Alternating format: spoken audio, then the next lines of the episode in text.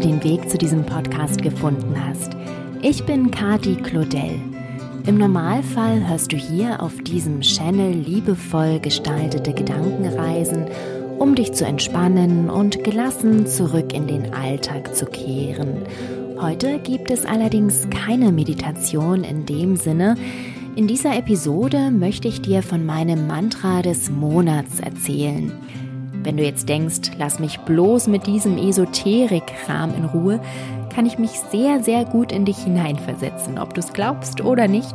Denn ungefähr so habe ich auch reagiert, als ich das erste Mal vom Mantra singen und allem, was so damit zu tun hat, gehört habe.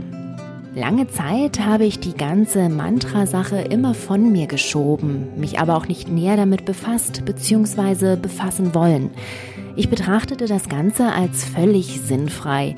Mir war es viel zu abgehoben, zu gottesanbeterisch und einfach nicht mein Ding. Dann bin ich aber erneut damit in Berührung gekommen, und zwar in Form der Mantra-Meditation.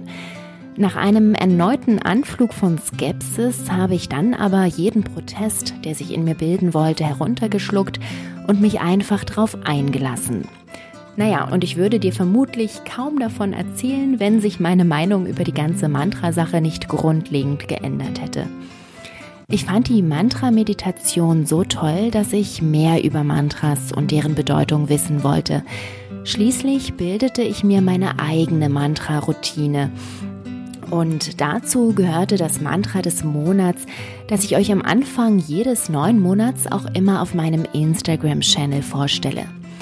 Dabei wähle ich das Mantra passend für den Monat und für mich persönlich aus. Ich schaue, was ich in dem Monat vorhabe, was mich erwartet und was ich im Augenblick brauche. Im September war es beispielsweise das wunderschöne Mantra Om Mani Padme Hum.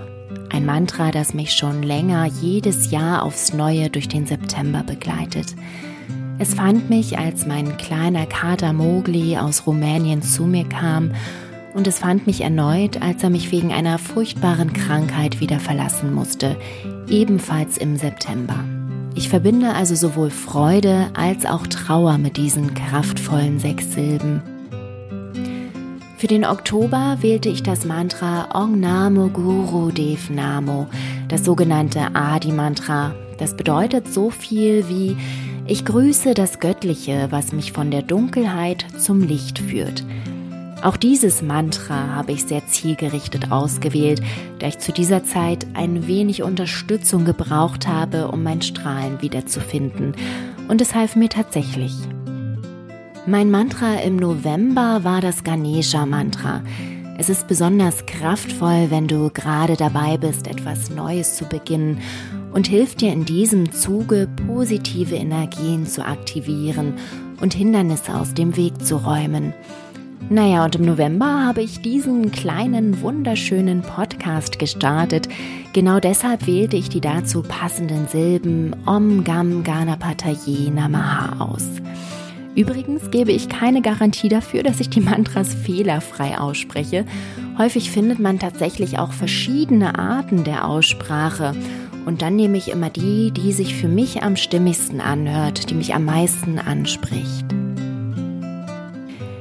Für den Dezember suchte ich etwas Liebevolles, Harmonisierendes und fand das sehr bekannte Mantra Luka Samasta Sukino Bhavantu. Es steht für Frieden und Harmonie und bedeutet etwa, mögen alle Lebewesen glücklich und in Frieden sein, mögen meine Taten, Gedanken und Worte zum Glück und zur Freiheit aller beitragen. Ich finde, das passt sehr gut zum Dezember und zur Weihnachtszeit und es ist das, was ich mir für diesen Monat wünsche. Wie sieht nun aber meine Mantra-Praxis aus? Es ist natürlich nicht damit getan, dass ich mir ein hübsches Mantra aussuche und es dann vergesse. Ich versuche mein Mantra des Monats so oft wie möglich anzuwenden. Beispielsweise meditiere ich täglich und benutze dabei das Mantra sowohl vor und nach der eigentlichen Meditation, um mich zu zentrieren und einzustimmen und als Abschluss nach der Meditationspraxis. Oder ich mache tatsächlich eine Mantra-Meditation damit. Im Alltag hilft mir das Mantra des Monats in vielen Situationen. Beispielsweise, wenn ich bemerke, dass ich mich in Grübeleien verstricke oder mich nicht auf das konzentrieren kann, was ich gerade tue. Dann holt mich das Mantra zurück in die Gegenwart. Wenn ich emotional aufgewühlt bin, benutze ich das Mantra, um mich zu erden. Häufig habe ich auch beim Einschlafen das Mantra im Kopf oder direkt beim Aufwachen und so weiter und so fort. Es gibt so viele Möglichkeiten, das Mantra in seinem Alltag zum Leben zu erwecken. Vielleicht magst du es ja mal ausprobieren mit dem Mantra für den Dezember Loka Samastar Sukino Bhavantu. Mögen alle Lebewesen glücklich und in Frieden sein. Probier es doch mal aus und lass mich gerne wissen, wie es für dich war. Ich würde mich freuen, von dir zu lesen, zum Beispiel über Instagram oder Facebook.